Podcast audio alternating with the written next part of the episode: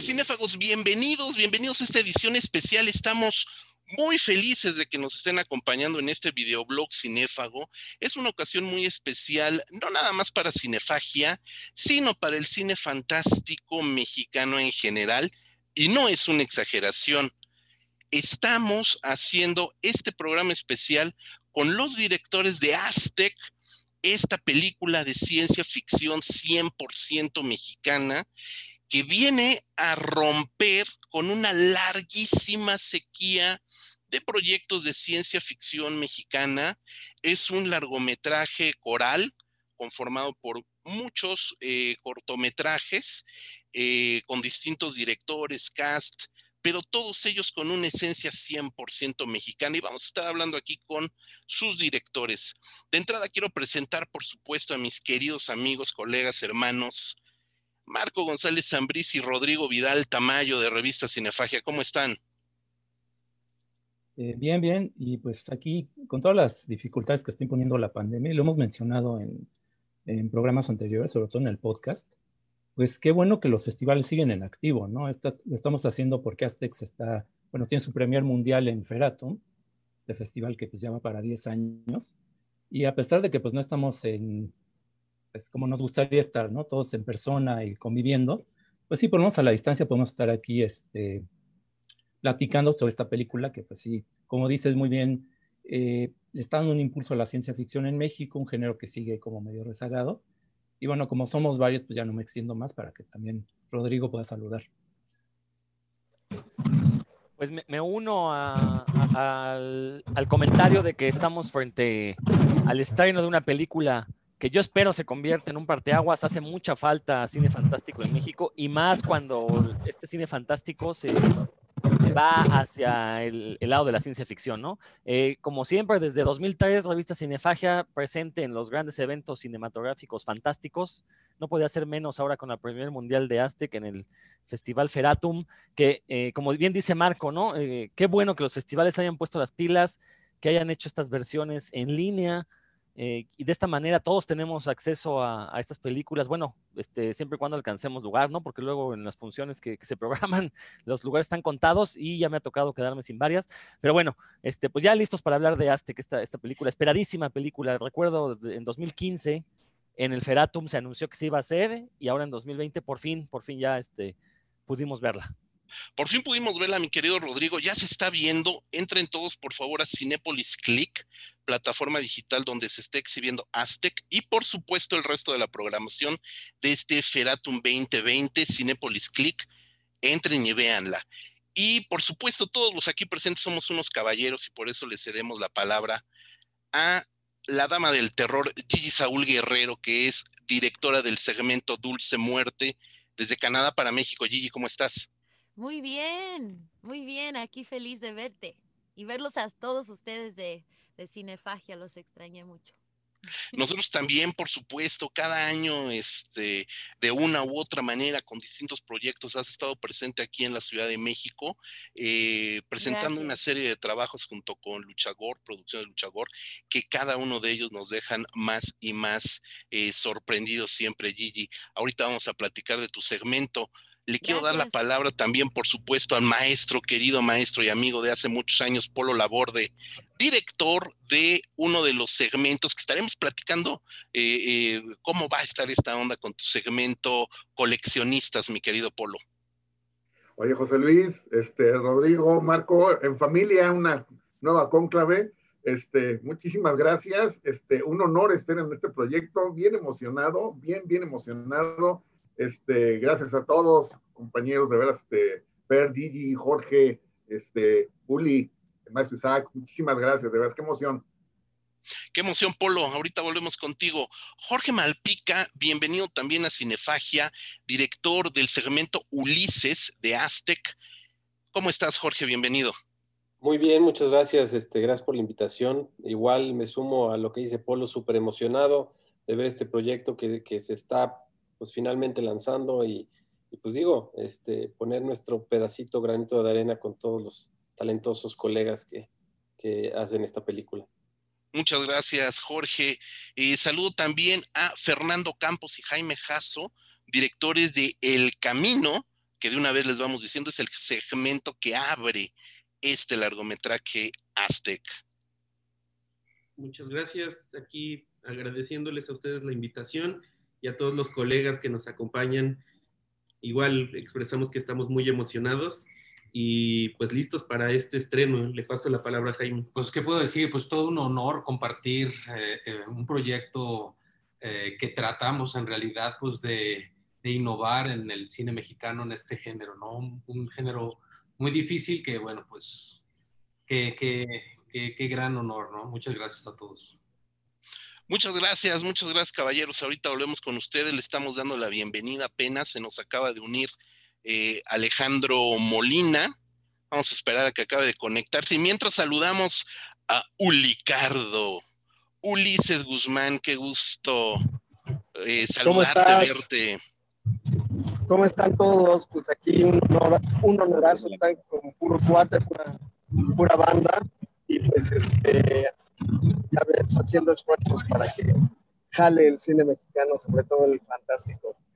Pues haciendo muchos esfuerzos, Uli, volveremos contigo en unos minutos. Hay que decirle a la banda que Ulises se encuentra ahorita también en, carretera, anda en camino, no quiso perderse esta reunión. Este, a lo mejor tenemos por ahí unos problemas de sonido con Ulises, pero trataremos de eh, volver eh, con él. Y saludo también a Alejandro Molina, que se nos acaba de unir, director del Sexto Sol. Eh, ¿Cómo estás, Alejandro? Bien, bien, bien, bien, aquí, también en carretera. También en carretera, bueno, está muy bien. Supongo que van o vienen de, de Pátzcuaro, de esta noche inaugural de, de, Feratum. Ahorita volvemos contigo, Alejandro, director de El Sexto Sol. Y por supuesto, last but not least, como dicen por ahí los que saben inglés, Isaac Basulto, productor general de este enorme proyecto que es Aztec. Eh, pues mira, yo creo que eh, vale, vale mucho la pena que saludemos nos saludemos Isaac y que comencemos rápidamente. Eh, ya lo dijo Rodrigo, cinco años hace que presentaron este proyecto y ahora lo tenemos finalmente en pantalla. En pantalla grande, hay que decirlo, que se exhibió en, en la versión presencial en Pátzcuaro, pero también en digital. Hola José Luis, estoy aquí con Alejandro Molina, yo soy Chisco y estamos en el mismo coche. Ah, mira, nada más. Ahí está nada más Francisco Laresgoiti, director de Umbral, perdón. ¿Cómo estás? Eh, Estamos muy bien en carretera aquí a la orden. Ah, pues ahorita volvemos con ustedes. Qué genial, qué bueno que ya estamos eh, casa completa. Bienvenido, Francisco, Cisco. Gracias. Este, Ulises, digo, ¿quién me sigue? Isaac Basulto. Venga. Muchísimas gracias, José Luis, por esta invitación y muy complacidos de estar platicando con ustedes en Revista Cinefagia, un medio importante en México que aborda la ciencia ficción. Ustedes son como la autoridad de la ciencia ficción en México, digamos, cuando se trata de, de, la historia y la investigación y todo eso. Y es un honor para nosotros compartir con ustedes esta producción que, como bien dijiste, es la unión de grandísimos talentos, es la unión de muchísimos productores y creo que sin el granito de arena de cada uno, este gran esfuerzo no hubiese sido posible. El, fin fundamental de Aztec nace de realizadores y productores con una pasión por la ciencia ficción y precisamente marcar, ¿no? Hacer una película que marque un resurgimiento de este género y que en México se puede hacer ciencia ficción de mucha calidad y creo que bueno, en la película está demostrado queda perfectamente bien demostrado, Isaac, lo vamos a ir desmenuzando poco a poco, sin spoilerear, pero sí hablando de todas las virtudes de esta película. Saludo a Rodrigo Ordóñez, se nos acaba de unir eh, Rodrigo Ordóñez, director del segmento Los Solitarios. Bienvenido, Rodrigo, muchas gracias por atender esta llamada. A todos, gracias. Pues bueno, vamos a comenzar. Obviamente no, no vamos a ir en, en, orden con la película, pero sí me parece sumamente importante eh, iniciar con el camino película, como ya comentábamos, película porque todas son películas, el hecho que sean segmentos o cortometrajes no, no quiere decir que no hablemos que son películas como tal, de Fernando Campos, Jaime Jasso, El Camino, eh, segmento que abre Aztec y que nos da de entrada, cederé, iré cediendo la palabra también a Rodrigo y Marco, este, que nos da de entrada una enorme sorpresa de ver algo tan impresionante nunca antes visto en la historia de los efectos visuales en México, en el cine de ciencia ficción mexicano desde una galaxia muy, muy lejana, de verdad, es neta, abre esta película de una manera sorprendente. Fernando, Jaime, platíquenos cómo concibieron el concepto. Estamos hablando de que eh, Aztec tendría que ser, es de hecho, un hilo conductor de temas mexicanos, leyendas o folclore mexicano, y ustedes se van a lo más recóndito del espacio con una producción que de verdad no tiene nada que pedirle a la ciencia ficción estadounidense. Pues creo que como, como bien dice el buen James Cameron, creo que hablo por los dos, pero crecimos nosotros con una estricta dieta de ciencia ficción, ¿no? Entonces, pues el camino realmente es, es, es, como un homenaje a todo lo que nos gusta, ¿no? Hay ahí reflejado mucho de lo que nosotros eh, pues hemos visto, ¿no?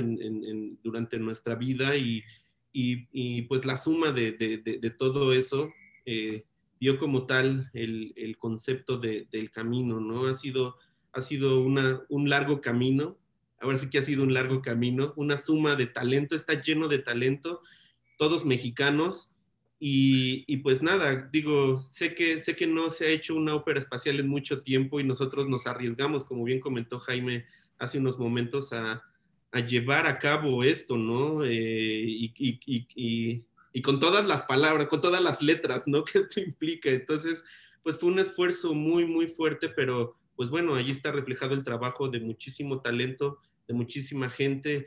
Eh, eh, somos un equipo pequeño, pero pero pues bueno, todos han sumado su talento. Sí, este, pues una de las cosas que yo siempre quería hacer era hacer pues lo que, lo que vemos en la ciencia ficción de Hollywood, ¿no? O sea, lo, espectacular de la ciencia ficción. Es un, género, es un género muy difícil de hacer, ¿no? No, no, no puedes llegar a medias porque pues eh, la calidad visual es parte fundamental de, de, la ciencia ficción, ¿no? Te tiene que llevar a otro planeta, literalmente, te tiene que llevar y transportar a otros mundos para que te identifiques con, con lo que estás viendo, con lo que estás escuchando.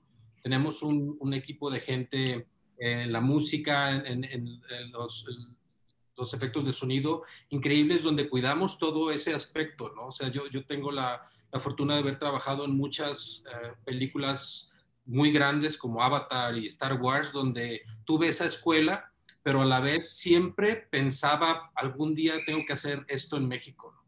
Entonces, para mí, eh, trabajar en el camino, unirme al proyecto, eh, fue esa oportunidad de traer toda esa escuela ahora a, este, a este proyecto, ¿no? Y qué más que, que, se junta con un montón de otros directores que yo creo que pues hacemos toda esta sinergia para que, para que peguemos más fuerte. Sí, está increíble. Yo le quiero dar la palabra a Rodrigo Vidal, que es eh, fanático, conocedor, es un clavadazo de la, de la ciencia ficción, porque quiero que nos diga justo sus impresiones de conocedor de este arranque tan espectacular, algo que de verdad les repito a todos los que nos están siguiendo, ya sea por este videoblog o en su versión podcast, tienen que verlo, es algo nunca antes visto en el cine mexicano. Rodrigo. Sí, creo que en, pocas veces coincidimos, José Luis, pero cuando lo hacemos es justamente para hablar bien de, un producto, ¿no? En este caso, este segmento con el que abre Aztec, Aztec, la verdad es que es, es impresionante, le vuela a uno la, la, cabeza, o sea, yo lo veía y estuve a punto de, no exagero, no estuve a punto de llorar porque dije, no manches, jamás había visto esto en el cine mexicano, ¿no? O sea, esta escena de la nave pasando a través de estos aros, este, de esta como estación espacial, ¿no? O sea, eh, y, algo que me gustó mucho es que con este segmento se marca el, camino, valga la redundancia, que va a seguir la película en cuanto a la estética. O sea, creo que los valores de producción de toda la película son muy altos. Eh, y, estéticamente la película es muy bonita. O sea, todos los segmentos, todos los cortos tienen, eh, bueno, los que usaron efectos visuales tienen efectos visuales de primera, este, quedé yo sorprendido. O sea, la verdad, la calidad de los efectos visuales es, impresionante. Eh, y obviamente también los valores de producción se nota que fueron muy cuidados, ¿no? Y eso es algo muy importante en el cine fantástico mexicano, porque recordemos que el cine fantástico mexicano se le llama el cine piojito, ¿no? Porque salía, se veía el cierre de los disfraces, cosa que en Aztec no sucede. En Aztec la verdad es que maquillajes, los efectos especiales, incluso este, ahorita que lleguemos al segmento de Gigi, pero sus efectos especiales, que entre comillas caseros, se ven muy bien. O sea, la verdad es que eh, eh, se, notan agradables, ¿no? Cuando uno ve la película. Entonces, creo que en, ese apartado la película cumple con su cometido, ¿no? Que es eh, transportarnos a otras realidades que, que, no existen, ¿no? Y ese es uno de los objetivos de la ciencia ficción y, y, de la fantasía en general, ¿no? Llevarnos a, como bien dijeron ahorita Fernando y, y, Jaime, llevarnos a otros mundos, ¿no? En este caso, pues cada segmento es un mundo diferente y nos lleva, ¿no? Eh, en, cuanto al camino, obviamente eh, los conocedores de la ciencia ficción pues van a identificar todos los homenajes que hicieron, ¿no? Este, creo que no, no, o sea, no, estoy diciendo nada malo al decir, pues se nota la influencia de Alien, se nota la influencia de eh, Event Horizon, Star Wars, obviamente, un poquito de Blade Runner, un poquito en la actitud del, del androide, por ahí el corto de Javier Velasco también tiene influencia de Blade Runner en, su escena inicial, también este, muy marcada. Y digo, obviamente estos como huevos de Pascua, pues van a ser bienvenidos por el público fanático de la ciencia ficción, ¿no? Pero la verdad es que sí, este, este segmento del camino me parece que fue eh, el idóneo para iniciar la película, porque, insisto, marca el tono de lo que fue la calidad, al final, la, calidad visual de la película, que eh, nunca decae, ¿no? Visualmente la película es maravillosa. Y sí, y entre todos estos huevos de Pascua que comentas, eh, Fernando Jaime tuvieron el, atinadísimo buen gusto de reconocer la ciencia ficción mexicana.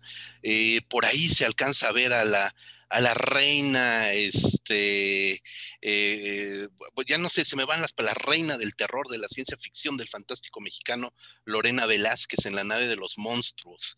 Eso me, yo sí, de verdad, coincido con Rodrigo, ahí quise llorar porque es darle honor a quien honor merece.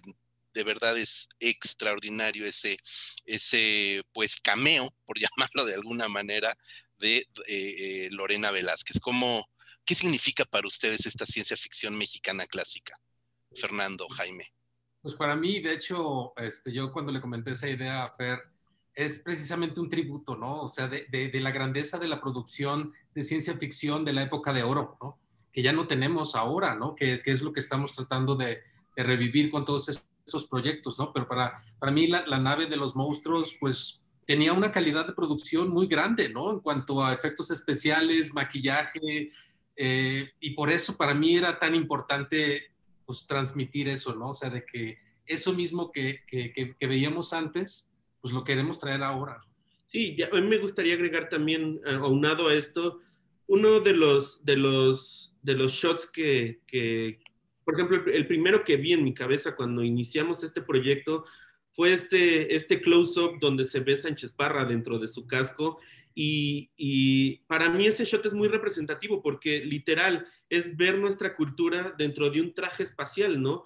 Que, contar la, ciencia ficción en nuestro país es muy difícil porque al, no ser una potencia en muchos aspectos, pues la gente no nos ubica en películas donde salvamos al mundo o donde, o donde destruimos naves, pero también nosotros formamos una parte muy importante en el avance tecnológico y también vamos a tener un, papel participativo en el futuro, ¿no? Y, es un poco lo que cuenta nuestra historia. Entonces también el ver reflejado eso dentro de, de un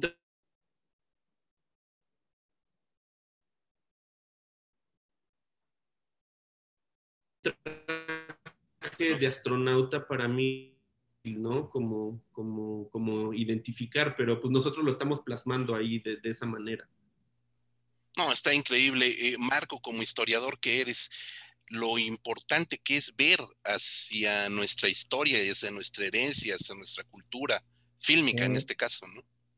Eh, sí, eh, pero eso es algo que tienen en común todos los, los segmentos y de hecho, bueno, tengo entendido que es como parte, porque se menciona incluso uno de los segmentos, eh, que fue como requisito, ¿no? Reflejar la identidad. Yo me quedaría primero con un eh, comentario que hicieron, que hizo Fernando, ¿no? Él mencionaba a James Cameron, cómo uno crece viendo ciencia ficción, y es que uno crece viendo ciencia ficción de todo el mundo, y bueno, de países pues, de primer mundo, de Estados Unidos, y pues uno, aunque sea inconscientemente, dice, eh, al momento de una película de ciencia ficción mexicana, tienes esa vara, ¿no? Tienes ese parámetro y a mí me parece pues, un gran acierto poner, abrir con algo que eh, desde la primera imagen ya te, te, deja muy claro que sí se puede hacer al mismo nivel de calidad de Hollywood algo en México y que también es que no es una casualidad, ¿no? Este, mencionó ahorita también Fernando y, Jaime también de eh, la capacidad que tenemos para hacer ciencia ficción. Bueno, esa capacidad la están demostrando muchos especialistas en efectos digitales que están trabajando en Hollywood desde hace años. Y creo que eso es muy importante. Eh, me gustaría, de hecho, que si nos pueden hablar un poquito de eso, porque en el boletín, parte de los eh, anuncios que son de la película, se menciona eso, ¿no? Que eh, colabora gente que ha participado en producciones de primer nivel, ¿no? Entonces, yo creo que es muy importante, esa, es muy acertado poner esa primera imagen, porque te vence de inmediato el escepticismo, ¿no? Este, cualquier persona que diga, no, es que a lo mejor ciencia ficción mexicana no va a estar a la altura de Avatar, de Blade Runner y esto, y te callan la boca inmediatamente, ¿no? Entonces, eh, es, me parece un gran acierto y sí me gustaría, bueno, darles un poco, eh, preguntarles cómo se logra conjuntar ese, ese equipo, y sobre todo en este primer segmento, ¿no? Sobre todo para Fernando y para Jaime. Sí, pues de lo de, de lo de cerca de trabajar en otros proyectos. Perdón, no entendí la pregunta, es que se nos fue un poco el internet. ¿No? Ah, eh, sería de las de cómo consiguieron eh, eh, los colaboradores de los efectos digitales. bueno, bueno este, yo creo que lo que respalda aquí es el trabajo eh, tanto de FER, del equipo, este, de, de, todos los que, los, que formamos el, el, equipo creativo, ¿no? O sea, ese respaldo y sobre todo, pues la pasión y la visión, ¿no? O sea, cuando, cuando empezamos a invitar más artistas a que colaboraran con nosotros, pues nosotros ya teníamos, digamos, un, un, estándar de calidad de lo que hemos hecho. Empezamos a hacer muchos, de hecho, pues la mayoría de los efectos están hechos por nosotros mismos. Y, con esa misma vara de calidad es con que la gente se empezó a, emocionar, ¿no? Porque dijo, este, este, este proyecto me gusta, quiero ser parte de eso. Entonces, pues definitivamente ayudó mucho eh, la experiencia profesional de, de, todos, ¿no? Y pues aparte todos somos mexicanos, ¿no? Entonces hubo como una conexión inmediata a, querer hacer algo de calidad. Sí, incluso, incluso no solo en la parte de los efectos, sino recuerdo muy bien en el rodaje, toda la gente que estaba involucrada, eh, Miguel del Valle, que fue el fotógrafo, todo su crew, todo el equipo, el staff, estaban muy emocionados porque nunca habían hecho eso. Nosotros construimos un, un, fragmento de un pasillo que parte de la nave, literal como alguien, o sea, estaba hecho con puro pedacería, basura, había partes de lavadora, había partes de, computadora, como lo hacían en el, cine de esa época, ¿no? Que, agarraban todo esto y lo, lo, acomodaban de tal manera que lucía como si fuera el interior de una nave, ¿no? Tenemos esa parte y todos los que participaron pues se emocionaban mucho porque nunca se había hecho algo así, ¿no? Entonces era como, eh, lo que dice Jaime, era, era como, tenía como ángel, en ese sentido se, transmitía y los demás se emocionaban y cooperaban y le ponían mucha pasión por eso arranqué diciendo que es un proyecto lleno de amor y de pasión, ¿no? Porque hay mucha gente involucrada de esa manera. Es correcto, y se nota ese amor, esa pasión por el cine, por el cine fantástico, y lo que sí hay que decirle a la gente, hay que eh, recordarle a la gente, cada uno de los cortometrajes eh, se filmó, se produjo, se filmó en distintos momentos, en distintos lugares. Entonces, esta parte también es muy interesante porque sí nos habla de un estándar eh, de calidad que se manejó en todos, todos los segmentos. Evidentemente el camino tira por ahí eh, línea, un leitmotiv que será recurrente en el resto de los cortometrajes, pero hay que decirle a la gente, véanla eh, y nos van a entender, no todos los cortos suceden en el espacio, en ese sentido también es muy rico ver un proyecto como Aztec que maneja distintos formatos y distintos niveles de ciencia ficción. Eso también es muy interesante, no es, no es un space opera toda la película, eso, eso me refiero. Y eh, gracias chicos, quiero pasar con Rodrigo Ordóñez, director de Los Solitarios, porque justo nos voltea la tortilla de una manera súper interesante, porque literal nos pone los pies en la tierra, pero además en el campo mexicano, en la tierra mexicana, en nuestras tradiciones, en nuestro pueblo, de una manera bastante, bastante interesante. Eh, Rodrigo, eh, ¿cómo le haces para que surja esta historia eh, pequeña, minimalista, básicamente dos personajes, Sofía Espinosa Ignacio Guadalupe, y unirla de una manera orgánica con el resto del proyecto? Pues fíjate que sí sentí eh, cuando estábamos eh, platicando sobre Aztec, yo arranqué con, con otro guion de otro cuento, que era una adaptación, de hecho, de un cuento mexicano de ciencia ficción, y hablé con el autor y demás. Eh, entonces yo empecé con otro guion y durante el proceso de, de, armar Aztec en papel conocí el, el, guion del camino y el guion de los demás compañeros, ¿no?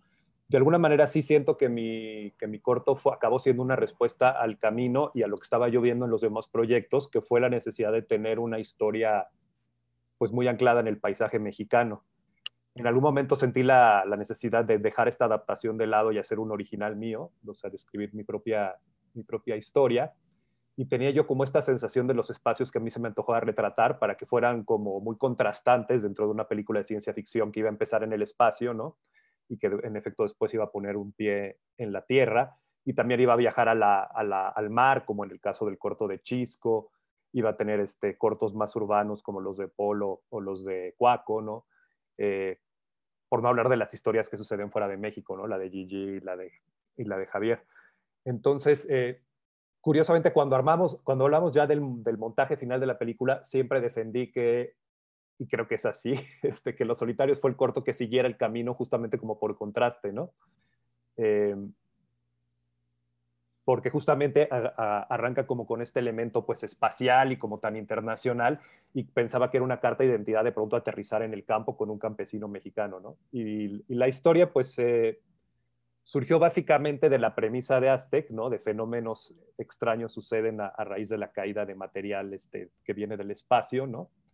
Y yo tenía esta imagen, era casi casi una línea de esas líneas que apunta uno como de estas imágenes que las que pueden hacer una historia, que era la imagen de un campesino que hablaba con un ataúd, ¿no? Que es el personaje de, de Nacho Guadalupe y que esa es su, su, compañera de vida, que le dice Lola, ¿no? Y es el ataúd que le compró su mujer para que él sea enterrado en él algún día, ¿no? hasta que el ataúd empieza a hacer todas estas cosas extrañas que, verán que se ven en la película, ¿no? Entonces, a raíz nada más de esa línea y de la premisa de Aztec, y ya viendo cómo evolucionaban este, los guiones de los demás compañeros, eh, fue que se me ocurrió como, como este segmento. Y sí pensé que yo quería filmar pues, en espacios abiertos y en paisajes muy mexicanos, ¿no? Está filmado en los alrededores de Postlán, el corto. Y, este, y de pronto pues tener esta carta de identidad y de pronto ver un paisaje como 100% mexicano que siguiera al paisaje espacial del camino, ¿no? Es, es, es, un cortometraje que bien lo dices, contrasta de una forma muy interesante y creo que algo que, que hay que agradecer también de, de de este segmento, en general de la película, por este segmento, es que nos acerca nuevamente a leyendas, folclores, tradiciones mexicanas, ¿no? Porque eh, obviamente todos en nuestras familias siempre tenemos a alguien que se conoce una historia fantástica y que en las reuniones la cuenta y siempre alrededor de esas leyendas se reúne la familia también.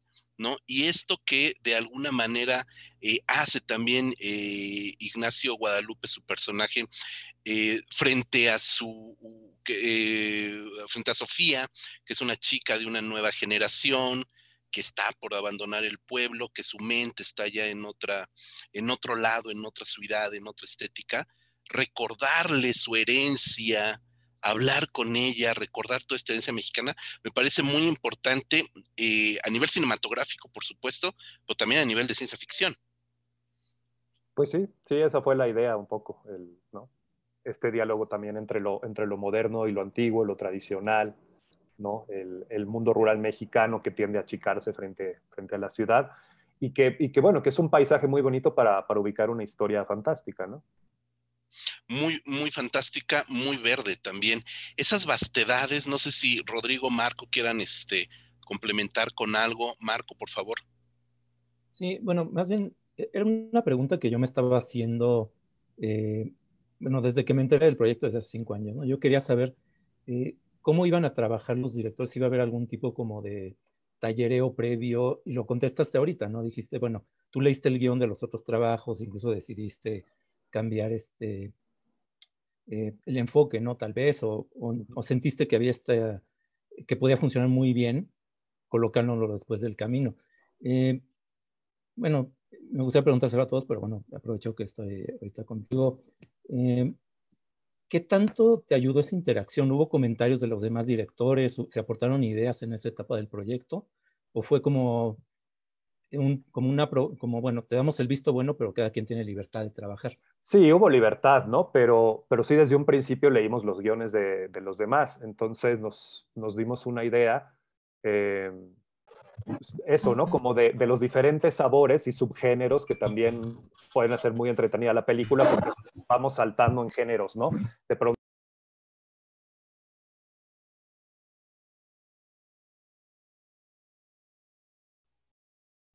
Se silenció Rodrigo Ordóñez.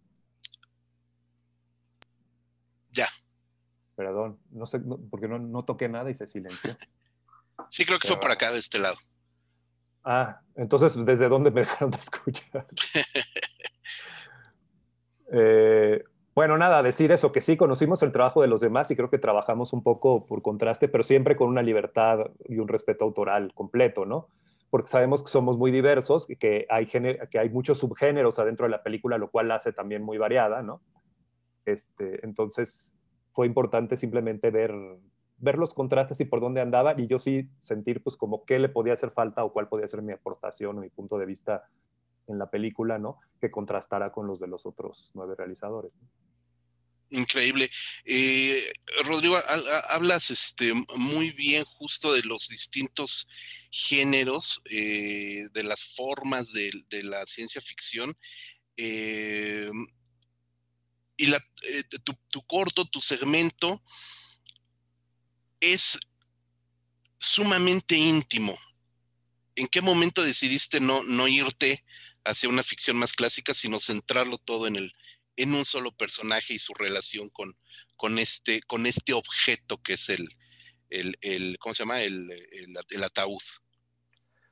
Pues tenía yo ganas de hacer una historia de, te digo, de exteriores, de personajes y que no dependiera de los efectos especiales porque tenía yo, pues contaba yo con recursos muy limitados y me estaba yo dando cuenta de lo difícil que iba a ser para todo mundo levantar los, los recursos y los, los efectos digitales, ¿no?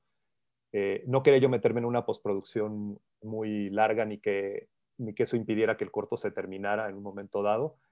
Y, y, como tenía yo estas imágenes, pues trabajé, trabajé básicamente con ellas, ¿no? Es una aproximación que se, se acerca incluso más como al realismo mágico en, en, algún momento, que más que a la ciencia ficción. Pero creo que todo el trabajo que uno hace también es por reacción, ¿no? Yo venía de, de haber hecho un largometraje complicadísimo y no tenía yo ganas de pasar por un proceso similar, sino quería yo, y creo que siempre uno dialoga con su trabajo de ida y vuelta, ¿no? A lo, a lo mejor ahora, a partir de esto, lo siguiente que quiero hacer es como el camino, ¿me explico? Pero justamente uno tiene que medir también como su energía como, como creador y como, como realizador para, para decir, de pronto me voy a centrar en esto, puedo contar una historia con pocos elementos, porque además es muy útil, ¿no? Saber contar historias cuando hay muchos recursos y cuando hay pocos recursos, ¿no? Es, es, el ejemplo, por ejemplo, de eso es alguien como Isaac Svan, que de hecho es el productor de mi segmento, ¿no? Exacto. Que empezó su carrera haciendo películas como El Incidente y Los Parecidos, que están hechas así, en pequeñito, cuando yo había tratado de hacer Depositarios, y El Incidente y Depositarios son dos películas que, que han dialogado por la forma como se hicieron, y porque Isaac me contó, ¿no? Que hay una parte del incidente que está inspirado en Depositarios, en parte de la premisa de Depositarios, o sea, somos dos gentes que nos hemos influenciado mucho como el uno al otro en nuestra, en nuestra chamba, y por eso también fue importante tenerlo en el, en el proyecto. Y creo que siempre pasa en el trabajo de uno, que uno va y viene como de lo grande a lo chico, de lo íntimo a lo externo, ¿no? Y creo que eso es importante. Muchas gracias, Rodrigo.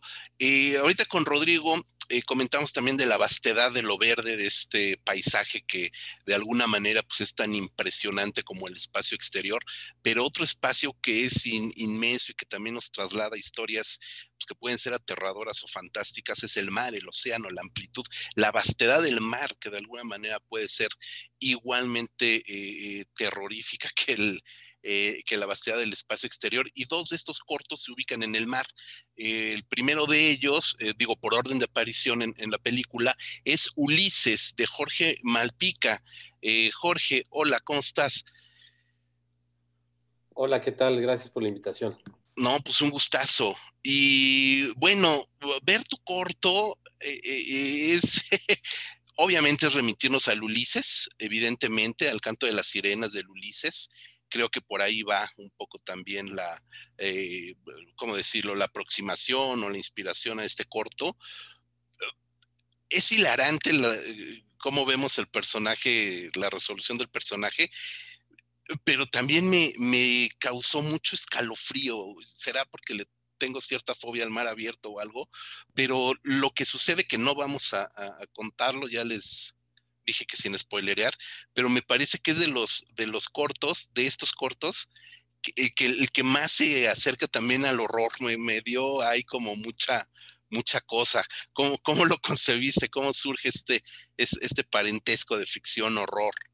Pues mira, tengo un amigo que se llama Jorge Vano, que él es el escritor. De hecho, él escribió ese, ese cuento y cuando me lo dio, de hecho, era todavía más como, como una comedia más de pastelazo, era como mucho más obvia, la sirena hablaba, este, y, bueno, a mí lo que se me antojó es hacer algo que, que empezara como mucho más clásico y fuera como, como mucho más elegante para terminar, bueno, no, no quiero decir nada que no deba decir, pero para terminar siendo irónico y tener una cosa, me gusta esta idea de, usar un humor negro, este, que, bueno, sí, sí tiene su, cierta parte spooky, pero es curioso cómo inclusive dependiendo quién ve el corto, hay mucha gente que, que, que le parece, vamos, una, una pieza de humor, y aunque es un humor negro, obviamente, y hay gente que de repente pierde inclusive el final porque se queda tan choqueada en algún momento que, que, que de repente me, me, dicen, qué enfermo estás, ¿no? O sea, pero bueno, eh, no, no, no, quiero contar de más, pero, pero sí, sí, así surgió. Y también es un eh, producto, es un corto con, con un despliegue también fuerte de, de, efectos visuales. Ahí también, este, ¿cómo estuvo ese, esa creación? Sí, básicamente, digo, yo no tengo la fortuna de la mayoría de mis compañeros de dedicarme más directo al cine, sino he hecho más publicidad, este, lo cual de alguna forma, este, eh, obviamente ya quiero hacer mis propias cosas y demás, y, este fue como un proyecto en el que obviamente yo quería hacer ficción, eh, fantasía, me gusta mucho el género, y, pues bueno, tengo amigos del medio con los que trabajo, con los que de repente cuando llegó la historia a mi cabeza y mucho de mi trabajo tiene, tiene que ver con, con efectos visuales, yo también fui postproductor antes de, de dirigir, entonces como que el, lo que el reto de hacer una, una sirena una sirena realista. A mí se me antojó que fuera un personaje súper biológico, que no fuera para, o sea, que lo veas y digas, híjole, parece más como un pulpo, o sea, que fuera realmente, este, es inspirado entre una beluga y un, delfín, un poquito, este, y, pues bueno, básicamente tratar de que fuera un personaje súper biológico, ¿no? Este, había hecho algunas pruebas con tiburones y cosas que funcionaban muy bien, y pues tenía acceso a amigos eh, en el medio, que, que, obviamente pasa un poco lo mismo como en la mayoría del cine mexicano, que creo que todos tenemos que vivir un poquito de, emocionar a la gente con nuestro trabajo, de que vean algo y digan, oye, está padre, yo me quiero, yo le quiero meter y que se sume la gente, porque obviamente pues nunca tendrás el dinero para, para pagar lo que se paga en, países, que es este, un reto siempre. Sí, el reto es eh, eh, hacer productos de calidad con, pues, con, lo que se tiene, ¿no? Con lo que se puede tener recursos. Eh, Rodrigo Vidal, Rodrigo Vidal, tú que eres biólogo de entrada y que entenderás perfectamente mi, mi no sé, cierta, cierto siniestro que me causó la sirena, que es muy bella, es muy bella, o sea, es verdaderamente es muy hermosa la sirena, pero también es muy creepy. Y aparte, como el gran lector que eres de clásicos, justo a mí me llamó mucho al Ulises, este, obviamente, eh, eh, Odisea Iliada, ¿no? No el Ulises de James Joyce, sino el otro Ulises. Y este, y, la, y este, y esta criatura ahí extraña. Fíjate que eh, lo que iba yo a preguntar es justamente si se había basado en una beluga, porque cuando aparece esta figura de la sirena, pues sí, se ve muy natural, se ve muy realista, porque recuerda a estos mamíferos marinos, ¿no? Eh, y eh, este contraste que se hace entre la belleza del rostro, pero también la repulsión que causa el cuerpo, ¿no? O sea, e, esta escena al inicio del, corto en que se ve el cuerpo completo de la sirena, o sea, se ve el, paneo del cuerpo, la verdad es que es, o sea, yo estaba maravillado, o sea, e, en serio, se veía muy real, ¿no? Entonces, y sí, sí te genera una sensación de incomodidad porque por un lado dices que qué mujer tan guapa, pero oye, pero no es una mujer, una sirena, ¿no? Tiene ahí otras cosas. Entonces, la verdad es que sí, fue muy curioso. Nada más, quisiera regresarme tantito porque así como mencioné yo que el camino marca la, calidad visual de la película, eh, el, el, corto de Rodrigo Ordóñez, pues también nos deja en claro que la película no va a ir hacia el mismo camino, ¿no?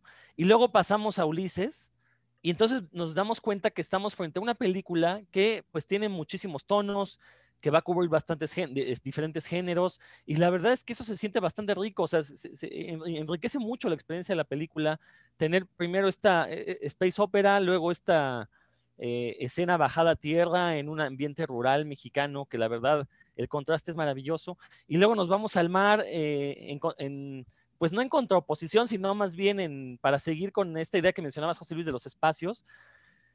Y la verdad es que eh, tenemos ahí un, un, grupo de historias que en ningún momento le sueltan la atención, ¿no? O sea, este, capturan la atención del, público. Están muy bien logradas estas tres historias que hemos comentado hasta ahorita. Ahorita vamos a, hablar de las demás.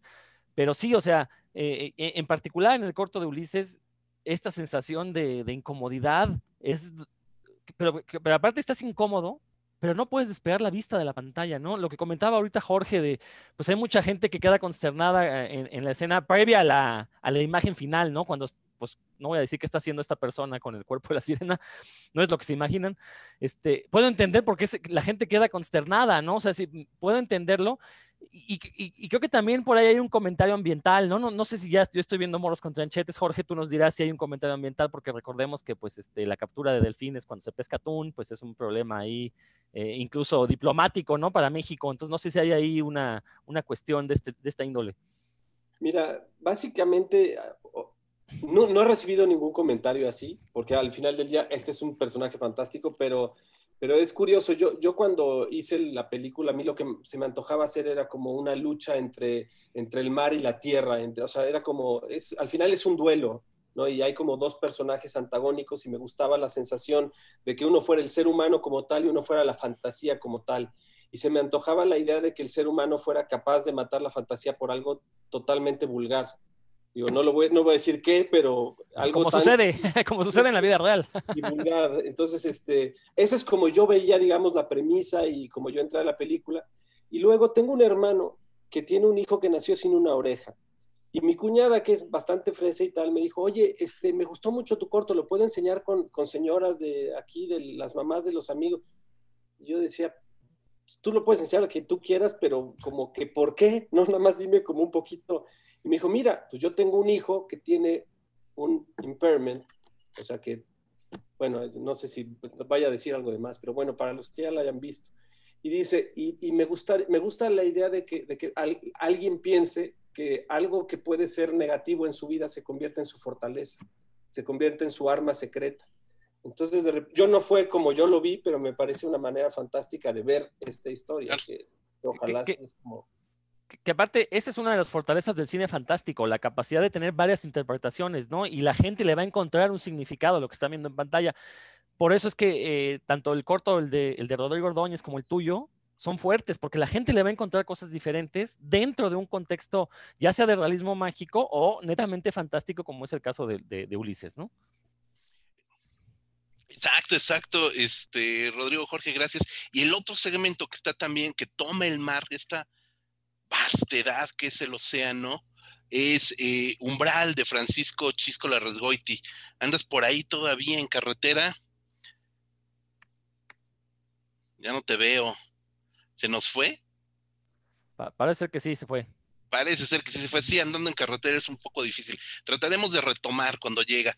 Pero bueno, vamos a cederle la palabra, por supuesto, a Gigi Saúl Guerrero, a la muñeca del terror de Canadá, para México, de México para Canadá, allí ya no sé cómo, cómo, cómo decirlo, pero que rápidamente eh, has construido una carrera muy sólida, muy fuerte. Eh, eres una figura internacional, creo que te seguimos en redes y sabemos perfectamente los proyectos a los que ahora estás accediendo. Eh, cuéntanos de este proyecto, cuándo te incorporas a Aztec, eh, y obviamente con todo el equipo de eh, Luchagor, un cortometraje que tiene el sello de G. Saul Guerrero. Pues yo, yo me emocioné mucho este, cuando me comentaron los productores de Aztec esta idea, que pues yo fui una de, creo que fui de las primeras personas este, que filmaron su segmento. Este, creo que ya hace como cuatro años, pero, pero me emocioné muchísimo porque dije, wow, no, no existe tanto así el toque sci-fi en México y la verdad para mí fue eh, un gran honor ser invitada, especialmente viviendo en Canadá.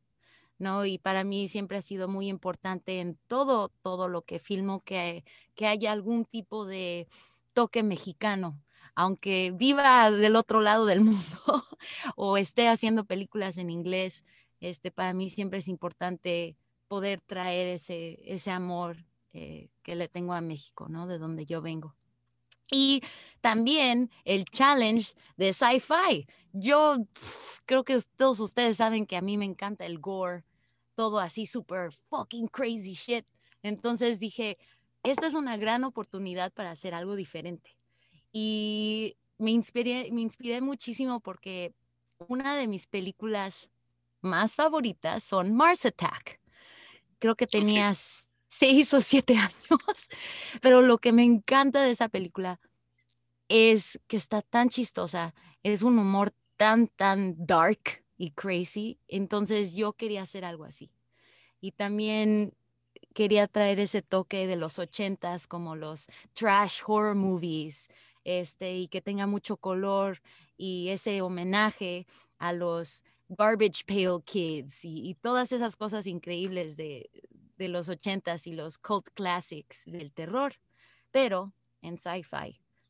Entonces, este, Dulce Muerte, nos divertimos muchísimo el equipo de Lucha Gore y también yo quería tener una combinación con efectos prácticos para todo el maquillaje y el gore, pero, pero pues no sé, quería, quería algo chistoso yo tenía muchas ganas de hacer algo que, que traigan sonrisas para todos. Es un episodio hilarante en el, en la mejor, eh, ahorita que estás comentando de los años 80 y de esa escuela de, de las horror movies de los 80, este, justo te lo iba a comentar, es una película que bien podría estar facturada por Troma es totalmente traumática la película, ¿no?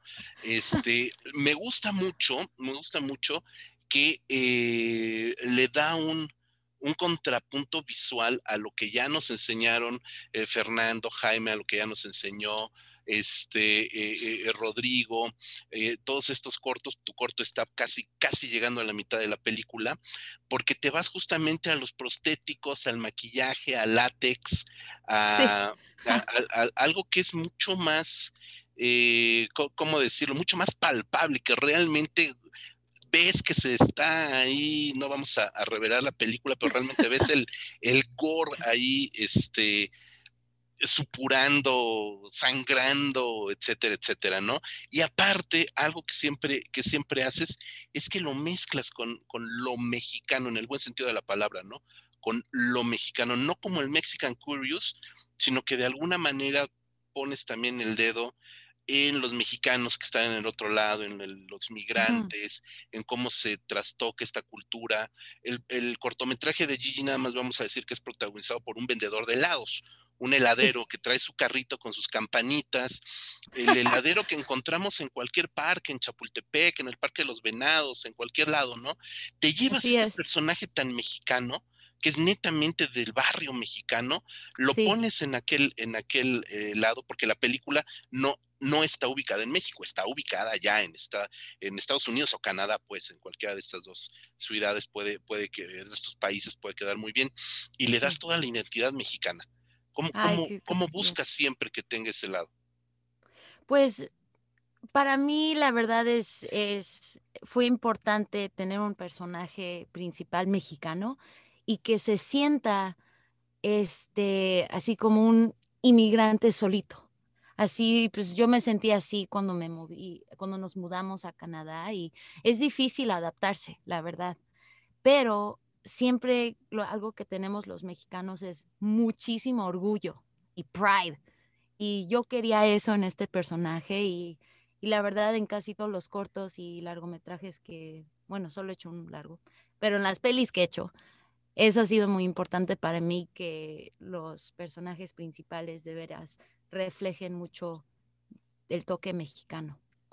Y este y en Dulce Muerte me emocioné mucho que los productores de Aztec les gustan, les gustó la idea que sea una historia de solo un mexicano, solo hay un personaje latino en, en Dulce Muerte en el segmento y que se sienta solito en otro país, pero tiene mucho, mucho orgullo de donde es. Y siento que pues aquí en Canadá, donde yo vivo, yo nunca he visto un paletero o un heladero con sus carritos y siempre le estoy comentando a mis papás, ay, cómo me gustaría ahorita unas papitas de carrito, ay, cómo me gustaría un helado de carrito. Entonces, de ahí salió la idea, es de que no hay esos carritos que ves en el parque y en México, no, eso no existe aquí. Y pues de ahí salió la idea. Y sí. Pues mira, ahí hay una oportunidad de negocio para expandir Luchagor. Al, ¿Verdad? Exacto. de una vez. Sí. Marco, Marco, eh, somos fans de, del trabajo de Gigi. Tú lo conoces también eh, muy bien su trabajo. Eh, ¿Qué nos dices de este, de este corto? Bueno, este, quiero mencionar este, que Gigi aparte acaba de estrenar Mistress of Bones, que es otro corto, no pertenece a Aztec, pero en Crypt TV, ¿no? que es este canal de, de YouTube. Sí. Que aparte, bueno, muy bien logrado, con referencias también a la cultura azteca, etcétera. Gracias. Y ya de, bueno, del segmento de Aztec Gentleman en materia, bueno, quiero comentar que se me hizo muy simpático el detalle del partido México contra Canadá. Ah, sí, eh, qué bueno. Y el cambio de, de Nacho también, me, me, dio mucha risa ver ahí a Nachito ahí este, participando en la, en la película. Pero bueno, ya eh, me gustaría preguntarte más bien eh, sobre la participación, la participación de Shane McKenzie. Es, uh -huh. eh, es guion de él, ¿no? En el segmento, igual que fue con el gigante. Sí, Shane McKenzie ha sido escritor en nuestro equipo y bueno, para mí ya de, desde hace muchos años. Empezó con el cortometraje del gigante. Este, entonces ya llevamos como siete años trabajando juntos o seis. Sí. Y han hecho una muy buena mancuerna. ¿Cómo se ha adaptado él también a esta cultura, a, a plantear la cultura mexicana con, contigo? Y pues es increíble. Él, pues él vive en Austin, en Texas, y su esposa es mexicana. Entonces él ya sabes, ya está súper metido en la onda mexicana y él le fascina todo lo que tiene que ver con Latin horror. Y cuando le comenté de Aztec, le dije, oye, pues ahora vamos a hacer algo sci-fi, ¿qué te parece? Y pues le empecé a, a, comentar, pues, cosas que no existen en Canadá. Y de ahí de repente dije, no existe esto, no existe el otro. Y en uno de esos salió los carritos de helados. Y eso de inmediato Shane dijo, eso, eso, eso, eh, ya, ya, tengo una idea, ya tengo una idea, espérame, espérame. Y al siguiente día este, me mandó un, un page treatment y ya ahí estaba luego, luego la idea. Dije, oh my God, esto está increíble. Pero Shane es así, es de esas personas que se le salen ideas de la nada en segundos. Y, este, y me emociona mucho que hemos trabajado tantos años juntos y ahora estamos este, escribiendo un largometraje para Blumhouse. Entonces es, es increíble que hemos crecido juntos. Wow, increíble, sí. Años. Sí, el, el, el, recorrido de tu carrera todavía, todavía va para muchas, muchas cosas, ¿no? Este, Gracias. Vemos que les estás firmando con, con los monstruos que están haciendo ahorita horror en Estados Unidos, entonces muy pronto tendremos muchas más noticias. Eh, volveremos ahorita a seguir eh, platicando, Gigi, muchas gracias. Gracias. Y, y, y, quiero dar el brinco a propósito, a propósito, yo sé que todavía nos falta platicar con algunos de ustedes, pero justo el, el, el, el gore, lo traumático, lo desfachatado del, del cortometraje de, Dulce Muerte, se contrapone perfectamente perfectamente con el cortometraje de eh, J. Javier Velasco, con Atl, que es un cortometraje con una sola uh, protagonista cuadro, muy contemplativo, muy sci-fi, muy sci-fi, eh, evidentemente, eh, es la idea, con un monólogo trascendental, místico, que te lleva de, a, otro mood, con una elegancia también en la cámara y en la escenografía, bueno, en el, en, en, la locación, etcétera, etcétera. ¿Cómo, cómo, cómo surge todo esto, Javier? Bueno, antes que nada, es un gran placer estar con ustedes, eh, conteniendo esta charla y con todos mis compañeros de Aztec. Eh, y bueno, Atul, digamos, proviene, el nombre viene del náhuatl, que, que, significa agua. Y mi idea era, era situar una historia en un futuro lejano, en un futuro medio cyberpunk y, y eh, utilizar elementos eh, que no fueran, digamos, tan recurridos. Eh, me inspiré mucho más como en el, en el anime, ¿no? En esta, esta idea de, del anime japonés de, darle vida a, ciertos, ciertos objetos. Objetos que cobran vida. Y, y bueno, era una mezcla entre eso, entre también una cortometrajes de ciencia ficción anteriores que, que, había, que había realizado, como el de G, el de, bueno, pues, recientemente Above and, Below the Waves, y luego Atul también tenían como esta, esta forma, este formato de, de un solo personaje eh, con una, una voz off, una reflexión, y que tienen un viaje, eh, pues, muy corto, pero digamos, en, en, cuanto a lo visual, pero un viaje trascendental, como dices, eh, con este diálogo. Y, y, bueno, coincidió que yo quería, bueno, eh, acababa de, de mudarme a, a, Nueva York, entonces estaba como también teniendo estas, estas eh, pues, preguntas de identidad. y fue cuando conocí a, a mis colaboradores, el cinefotógrafo, a Nayan, que es la protagonista, ella estaba por acá también en ese en ese momento y, pues poniendo como todos los elementos en su lugar, eh, fui creando esta, esta historia, ¿no? Y cabe mencionar que, eh, como bien Rodrigo lo comentó, nosotros pues tuvimos una, una especie de, de revisión de, de, todos los guiones y platicando con, con Fer fue que, que, que, hubo una retroalimentación en la que pues dio frutos porque el, el, el, bueno, uno de los, no, sin spoilers, pero digamos, están relacionados directamente, eh, tanto por un objeto, que también se relaciona con, con el segmento de Gigi, por cierto, y eh, también, digamos, como dentro del mismo mundo. Entonces, Fer eh, y eh, Render Farms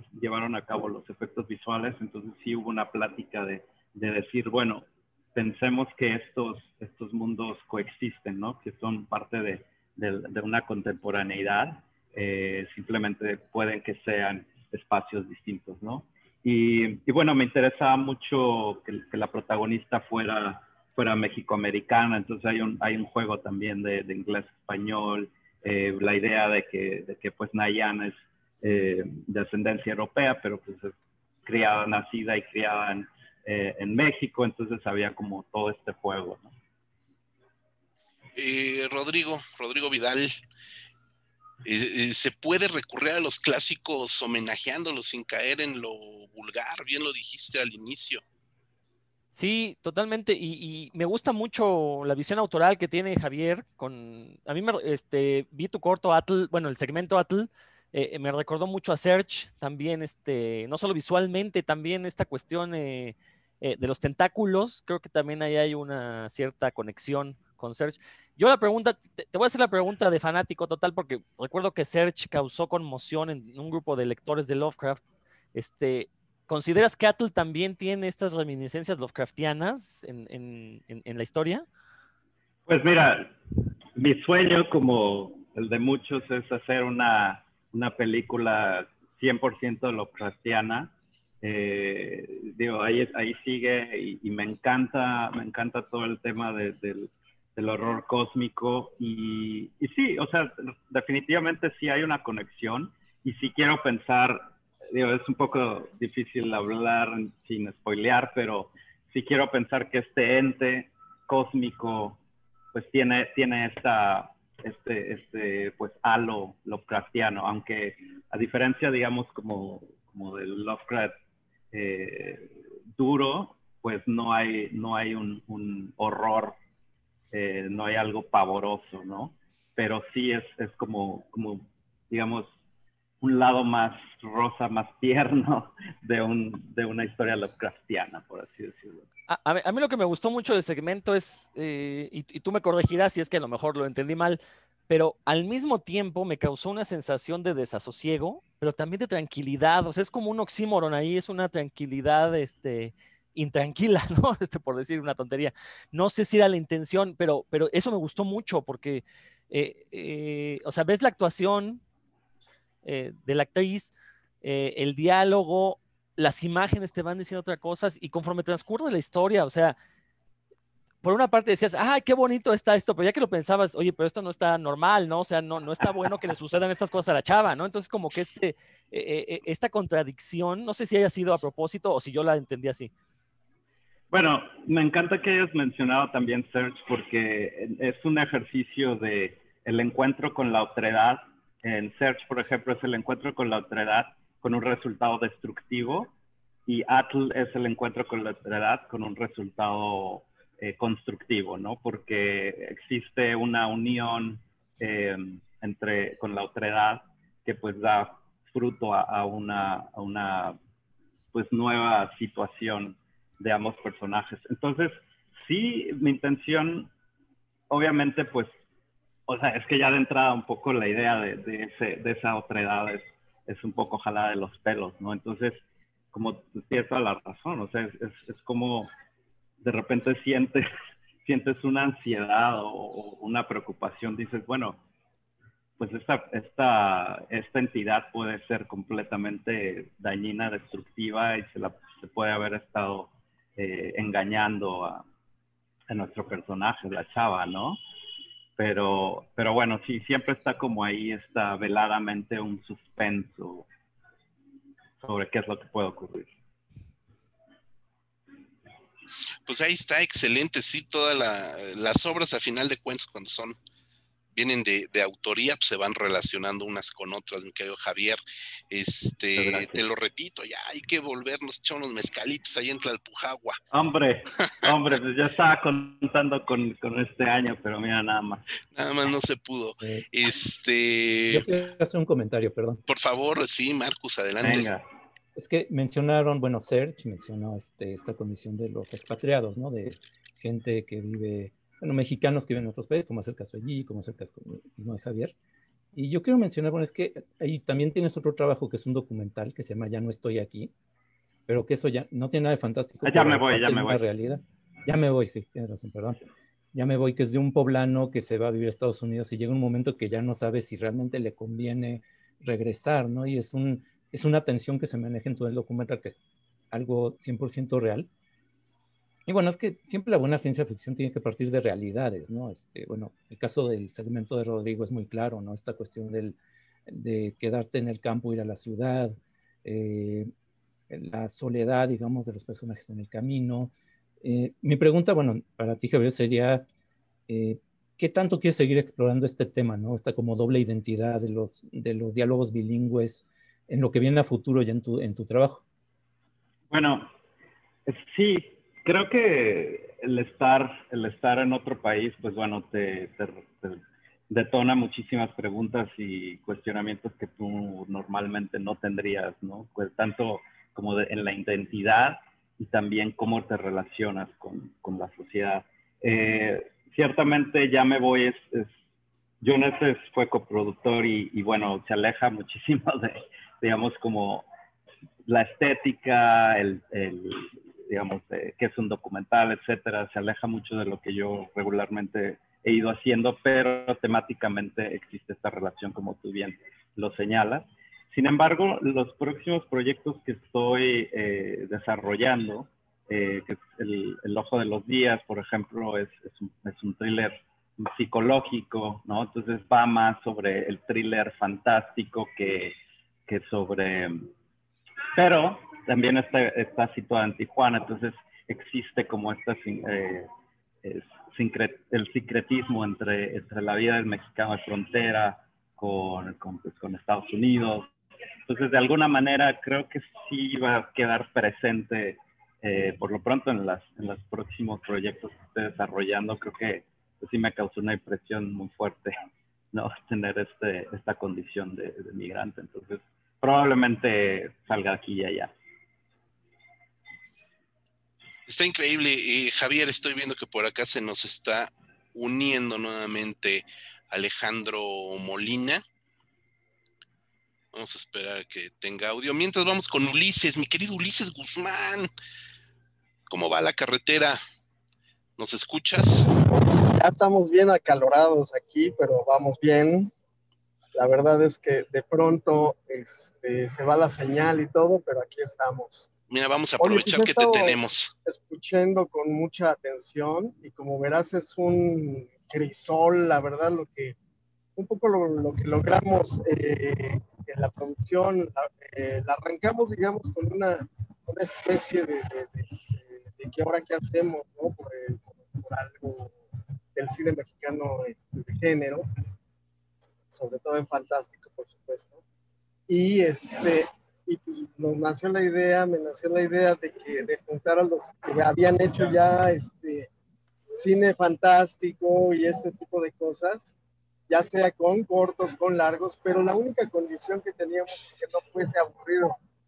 ¿no? Este, evidentemente teníamos cuestiones de tiempo, teníamos cuestiones este, presupuestales y tal, pero en esencia más bien lo que queremos y me parece que lo hemos conseguido. Hoy en la tarde, en la noche, lo, lo, lo sabrán mucho más personas y así se va a ir la bolita haciendo grande, es que en México se hace un cine de calidad muy fuerte y, y que no depende este, de dineros, no depende de, de favores, no depende de amistades, sino depende exclusivamente del talento de la persona que le, de las personas que lo estamos haciendo, porque el otro día hicimos una medio cuenta y somos como 600 las personas que participamos, ya sea en un puesto o en otro, este, ayudando en los cortos. Entonces, pues es, yo ahorita, en este momento, estoy sumamente feliz porque me dirijo a ver un sueño este, pues, que tuvimos entre, en un colectivo, ¿no? Que es este.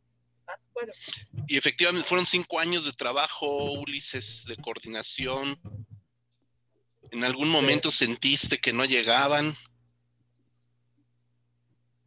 En muchos, muchos momentos, pero este, siempre está latente esta parte, ¿no? De que, de que en, una, en uno de estos trabajos que son de convergencia entre muchos caracteres, egos, este, eh, idiosincrasias y todo esto, pues este, siempre hay una, una línea delgada que se está por romperse todo, pero afortunadamente eh, ganó la solidaridad solidaridad y la, me parece, la, la, buena onda en que hay entre todos los eh, participantes. Y, y, pese a, a, momentos rudos, a momentos este, ríspidos, pues estamos aquí. Y me parece que va a ser, como tú lo dices, eh, un parteaguas en el sentido de que estamos demostrando no con, no con palabras, no con simposios, no con este, vamos a juntarnos o qué sé yo, de que se puede hacer cine de calidad, diversión para la gente y esperemos que le guste mucho a las personas que, a, las, para las cuales pensamos hacer todo este trabajo. Rápidamente, Uli, antes de que perdamos la, la, señal, platícanos de Cárcel de Dioses, cómo llegas a, este, a esta historia, de dónde surge, cómo llegas a El Carrillo, que está protagonizado por El Pidia Carrillo, eh, tu corto, ¿cómo, ¿cómo surge toda esta idea?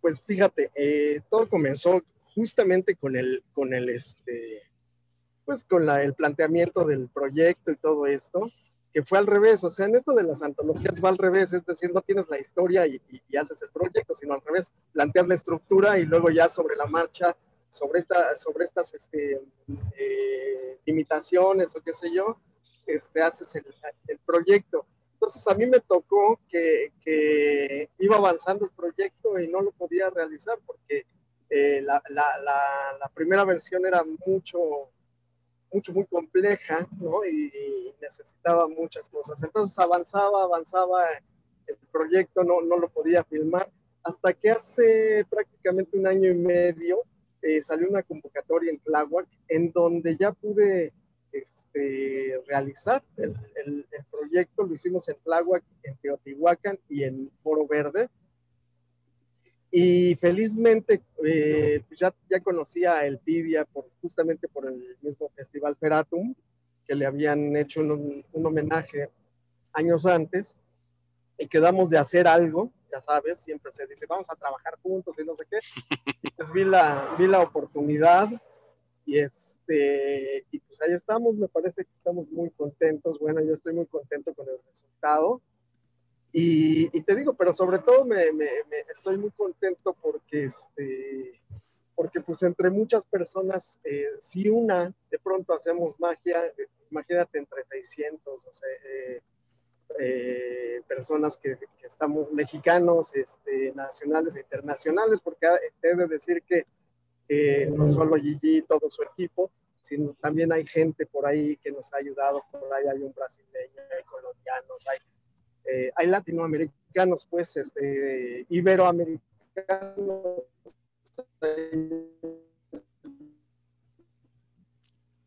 Se nos pasmó. 321, 321, Ulises, Ulises, Planeta Azteca llamando a Ulises. Vamos a regresar con Ulises. Ahí estás. Uli, Uli. Ya lo perdimos. Vamos a regresar al ratito, ahorita en unos minutos con Ulises para que nos hable más de este, de este corto. Que nos han hecho. Yo silenciaron. Te perdimos, te perdimos, te pasmaste, se pasmó la señal, es lo malo de andar en carretera. Pero a ver, rápidamente, ¿cómo surge esta, esta idea de este Mad Max okay. a la mexicana? A mí me recuerda un poco a la conquista, me recuerda a Mad Max, me recuerda un montón de cosas.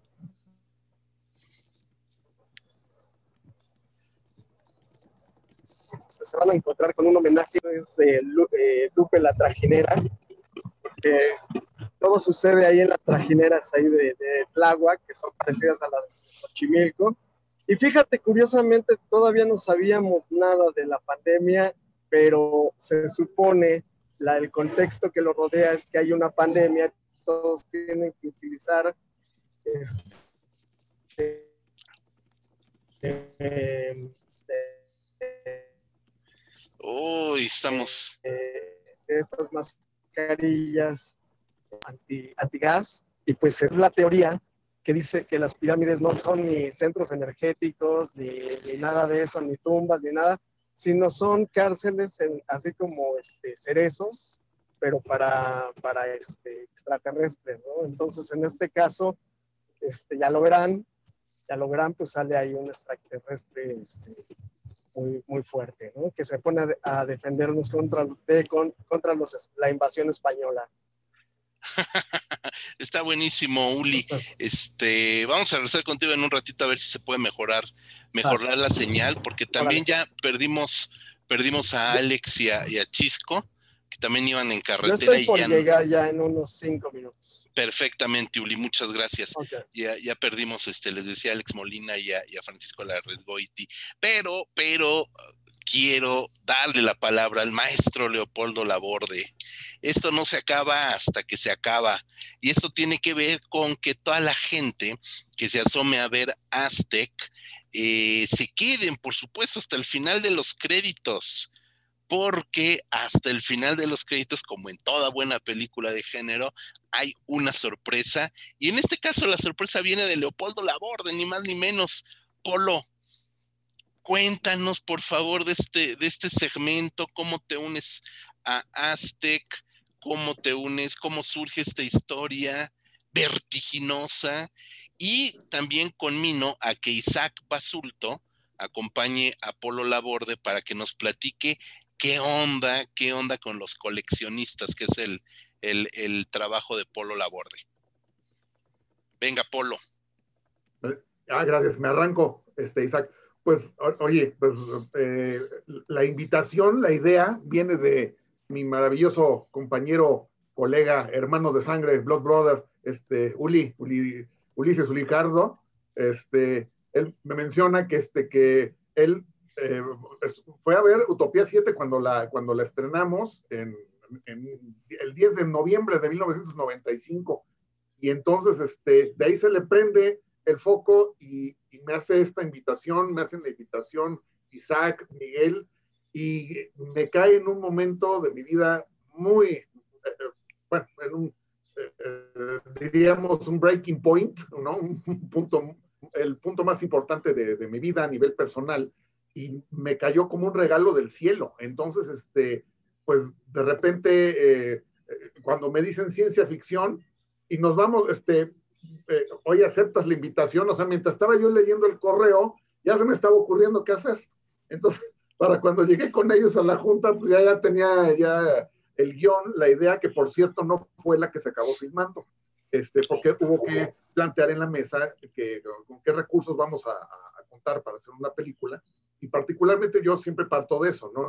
¿Qué tengo, verdad? O sea, tengo dos pesos, tengo 200 o lo que haya, y en base a eso, pues ya puedes ir pues, desarrollando un poquito ideas, ¿no?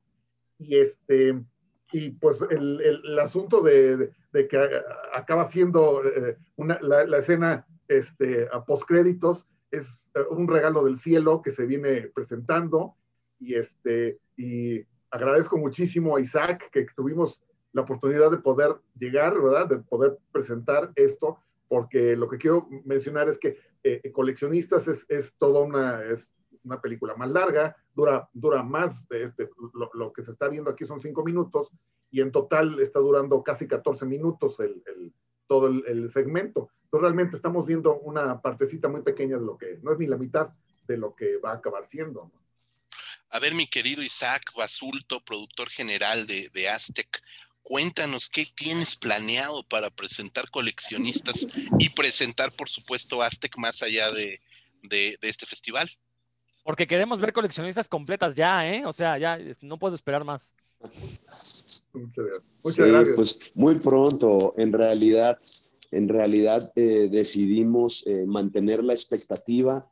La película iba a estrenar en, en, el marco de Feratum en Cinepolis Click, pero como toda buena película de ciencia ficción, como bien dijiste, querido José Luis, pensamos que era una gran estrategia dar un pequeño teaser final de un segmento que lo tenemos reservado para que toda la gente que no ha visto o ya vio la película regrese a verla, ¿no? Para, para presenciar este gran segmento del maestro Polo Laborde, que también está completamente en el género de la ciencia ficción y que aunque no, este, aunque no es en el espacio, sí trata de temas espaciales. Entonces, es una gran sorpresa que tenemos para cuando, para la próxima vez que exhibamos la película este, la gente vuelva a regresar a ver Aztec y se genera esta expectativa. Ok, una pregunta nada más rápido antes de cederle el micro a Marco y a Rodrigo. Eh, Polo, el corto ya está terminado, o sea, lo que vemos ahorita es un avance, un teaser, pero el corto ya está producido, y está terminado, listo para montarse en, en, en, Aztec. Así es, sí, ya está completamente terminado. Eh, dos detallitos que tiene ahí de post, realmente que no, no, no es no es algo este, sin importancia, pero, pero, este, pero sí, ya está terminado, ya está filmado, está completamente terminado. Perfecto. Este, Marco, conocemos a Polo, buen amigo Polo. Sabemos de lo que es capaz Polo. Odio. No, no, es, es un comentario benévolo. Este, justamente, bueno, en vista y recordando toda tu filmografía, que pues ya es bastante amplia, a mí lo que me eh, llamó inmediatamente la atención es cómo sigues en esta línea del cine ochentero, ¿no? Esto muy típico de esa época era esto del grupo de amigos que se embarcan en una aventura, que eso lo has manejado desde Utopía 7, eh, eh, la figura del niño está en, Un secreto de esperanza, y en este caso, bueno, ese segmento, aunque sea parte pues de la historia, a mí me recordó mucho a Explorers de Joe Dante, no sé si eso es, eh, fue a propósito, que tanto, este, que tanto lo quisiste manejar así. Fíjate que de hecho es, fue una, una cosa lindísima porque eh, Exploradores es una de las películas que a mí más me, me gustan, este, ochenteras, y pasó, pasaron dos cosas eh, muy extrañas. La primera fue que precisamente, como lo mencionó Gigi, como lo mencionó Fer y Jaime, ya llevamos mucho tiempo este proyecto eh, ya lleva muchos años. ¿Y, y, qué les cuento? Ocurrió algo terrible, una tragedia para mí, porque resulta que, este, que, que cuando nosotros estábamos ya entrando a producción, ya entrando a rodaje, se estrenó Stranger Things. Y yo así de, oh Dios, pues para cuando ya la película se estrene, pues entonces este, apenas estamos entrando a rodaje, ellos ya están. Entonces, este, es muy curioso porque esto que mencionas del cine ochentero, pues es, es como, como que el alma de esa ciencia ficción que generacionalmente a todos nosotros nos tocó, ¿no? O sea, eh, Star Wars, la Guerra de las Galaxias es la que parte, ¿no? ya de ahí inicia un nuevo capítulo en la historia del cine, ni siquiera en la ciencia ficción. ¿no? Y entonces, de ahí se desprenden, pues ya una variedad de estilos, una variedad de, de, de, como, como le mencioné a Uli, de ejercicios de, estilo, como, ya es toda una, una, paleta muy, muy clara que, además no, no, es que funcione en el espectador, sino que ya en sí ya, ya tiene todos los, los, eh, eh, los mecanismos que hacen que funcione eh, y, que eleves el, el, el relato de un punto, desde un punto de vista cinematográfico completamente. Eso fue lo que, lo que el cine con el que crecí, como alguna vez dijo Christopher Nolan, este, la, la, etapa, la época dorada del blockbuster, lo menciona él, eh, estoy completamente de acuerdo, nos tocó toda una época en donde precisamente era, no solamente eran, eran propuestas sobre género de ciencia ficción, sino que el cine evolucionó como lenguaje, ¿no? Entonces, eso fue lo primero que me llamó la atención de, de que se podía eh, eh, hacer en este ejercicio de, de, coleccionistas, que originalmente se llamaba vigilantes, pero ahorita les mencionaremos un poquito eso, este, y, mm, era apostarle al lenguaje cinematográfico que se inventa en los años 80, pero que todavía tiene ecos en el cine mundial actualmente. No, y que está súper vigente, súper vigente. Eh, Rodrigo Vidal, fan. Sí, claro, no, es un secreto que yo soy fan de, de Polo Laborde y de Utopía 7 en particular. Este, esperaba con ansias tu segmento.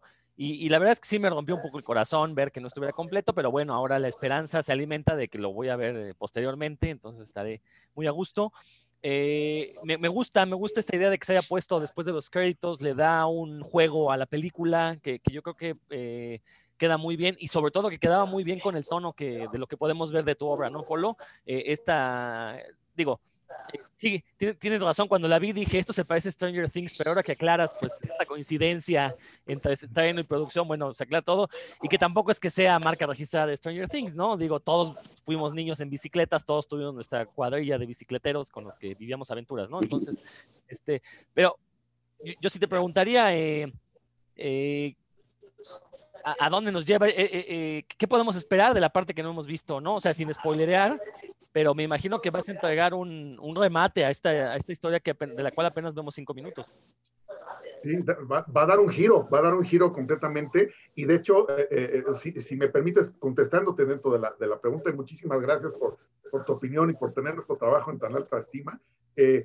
fíjate, de ahí viene un poquito lo que quería mencionar, que originalmente se llamaba Vigilantes el, el, el, el cortometraje, que como bien se dio cuenta, el maestro Ulises, este, es, es parte de otro proyecto que yo ya traía, lo escribimos pues, por la época de Utopía 7, fue despuésito de Utopía 7, cuando habíamos escrito ya todo el, el, tratamiento que después ya fue un guion, y resulta que este, se llama Vigilantes, porque les quiero mencionar una, una, una etapa que, que no, no, he tenido la oportunidad de, de, de comentar.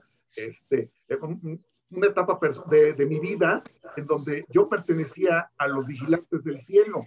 Entonces, nos vamos tantito más para atrás, estamos casi hablando de hace 30 años.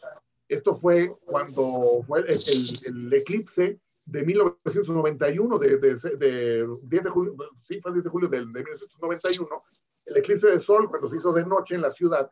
Y entonces nos salimos todos a grabar con nuestra camarita y resulta ser que Jaime Maussan empezó a decir que, este, que había un ovni había habido un ovni, que quién sabe qué tantas cosas. Y yo dije, bueno, pues a ver, vamos a, a, yo tenía grabado, no, no, grabé el eclipse, lo que hice fue, me interesaba grabar, yo había escuchado que iban a aterrizar las, las aves y, y, que los animalitos iban a dormir, yo quería filmar eso y de repente salió que en el video había un ovni Y después me jalaron para esto de los vigilantes del cielo.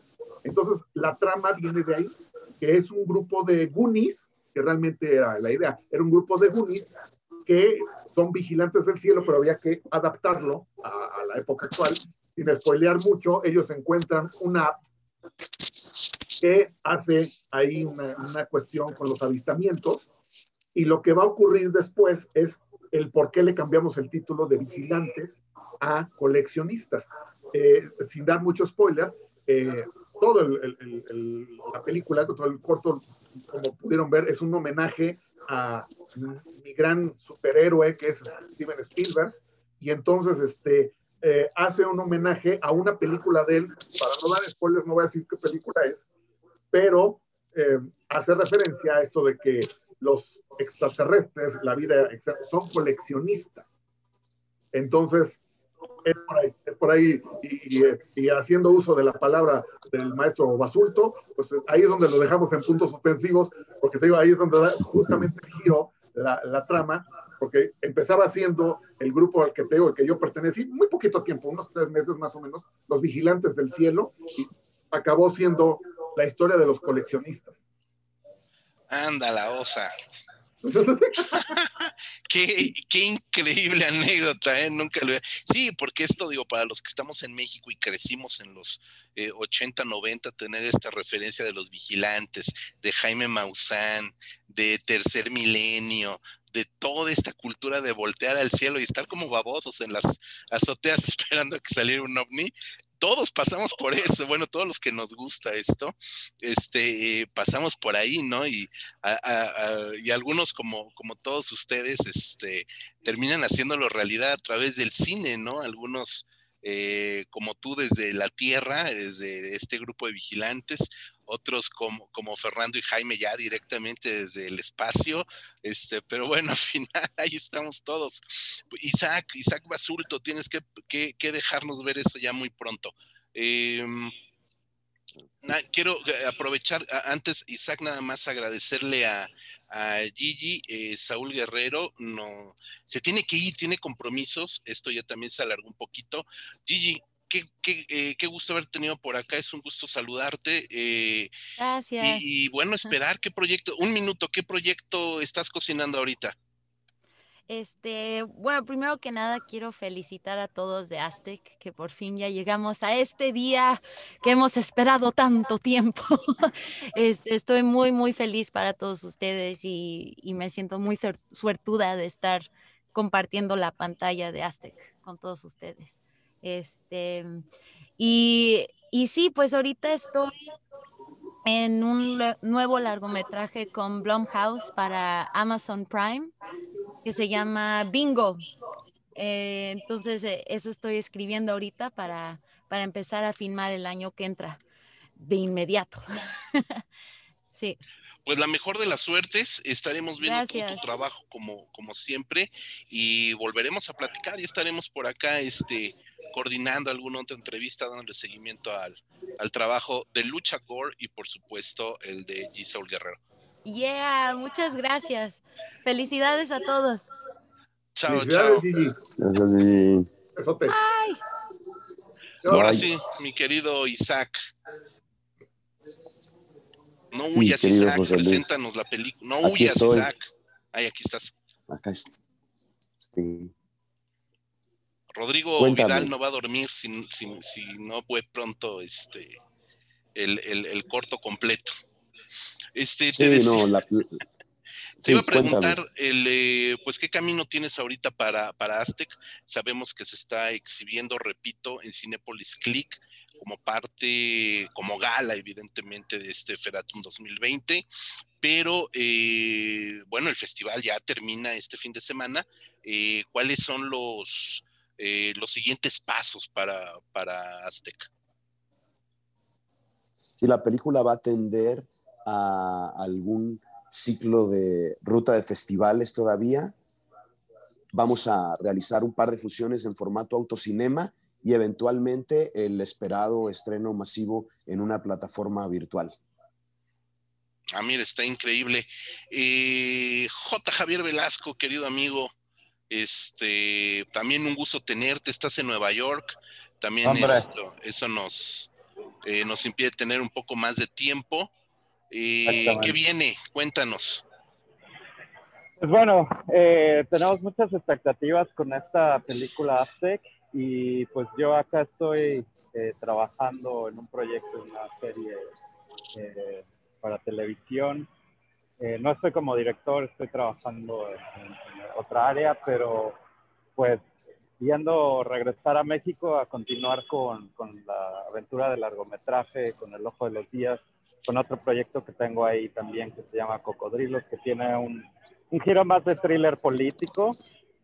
Y pues bueno, eh, en esto andamos, ¿no? Y pues muy contento de estar aquí con ustedes compartiendo esta charla.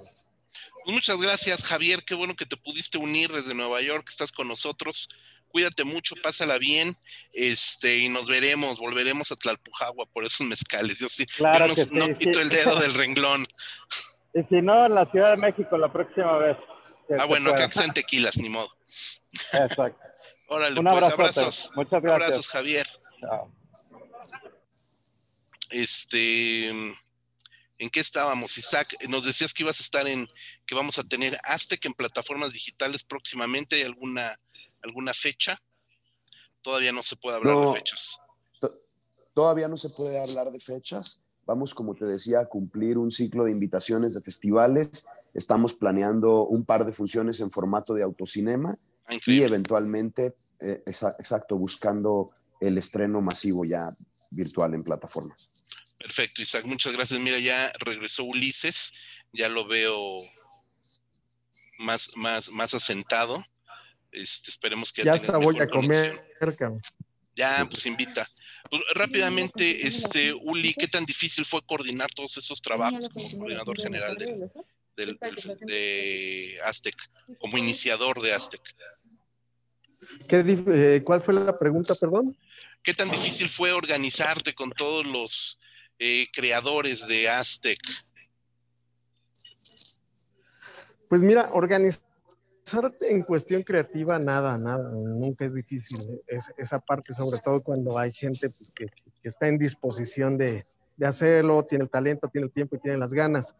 Lo difícil es coordinar la, el intermedio, es decir, cuando tú te planteas estar en, y estás en una orilla y nadar a la otra orilla, pues lo ves fácil, ¿no? Lo ves, este, posible, pero ya estando ahí en el medio del río sí nos ha resultado de pronto difícil por las obviedades de, cómo se desarrolla este, pues nuestro medio aquí en el país y todo este tipo de cosas por las características de los mismos, este, de los mismos realizadores, realizadoras, pero Sabes, creo que hay una cosa bien básica, es que eh, todo el tiempo tenemos que estar reaprendiendo a trabajar en equipo y eso, este, la verdad es que es un poco de lo, de, lo que más se complica porque pues tú lo sabes que cada, cada mente es un mundo.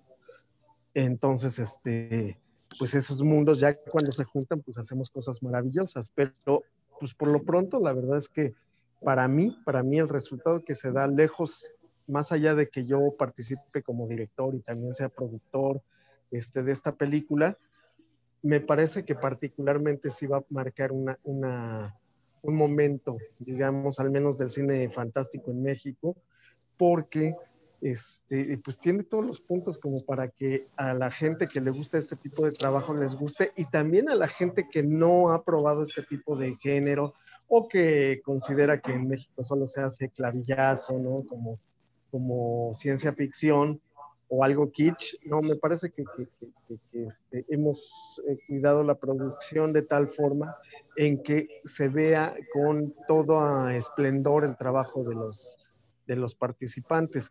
Y bueno, pues tú ya lo viste, o sea, hay desde personas que tienen treinta y tantos este, eh, largometrajes hasta personas que tienen unos cortometrajes maravillosos, ¿no? Y te digo, además, eh, espero, uno siempre espera mucho de sus trabajos y todo esto, pero también espero que irradie este, este espíritu que, que hoy en día este, pues es- sería muy necesario para el cine mexicano, que es la bandera del cine independiente. La verdad es que de pronto muchas personas este, pueden decir que hacen cine independiente, pero siempre las ves ahí en, el, en los ámbitos del poder y sea quien sea quien esté, este, son beneficiados todo esto. Nosotros, eh, como característica, nos impusimos la, la, la, la meta de, de, lograrlo sin, sin apoyos, ¿no? Canicas, y van a ver que es un proyecto realmente impresionante. Muchas gracias, Uli. Pues sí, un proyecto impresionante. Eh, pues ya rápidamente para, para, concluir esta charla que ha sido muy larga.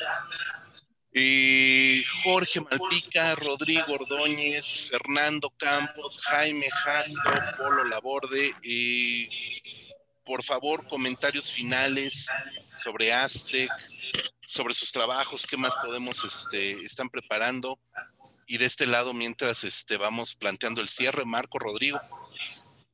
Por favor, vamos, ahora sí que por orden de aparición en pantalla, Jorge.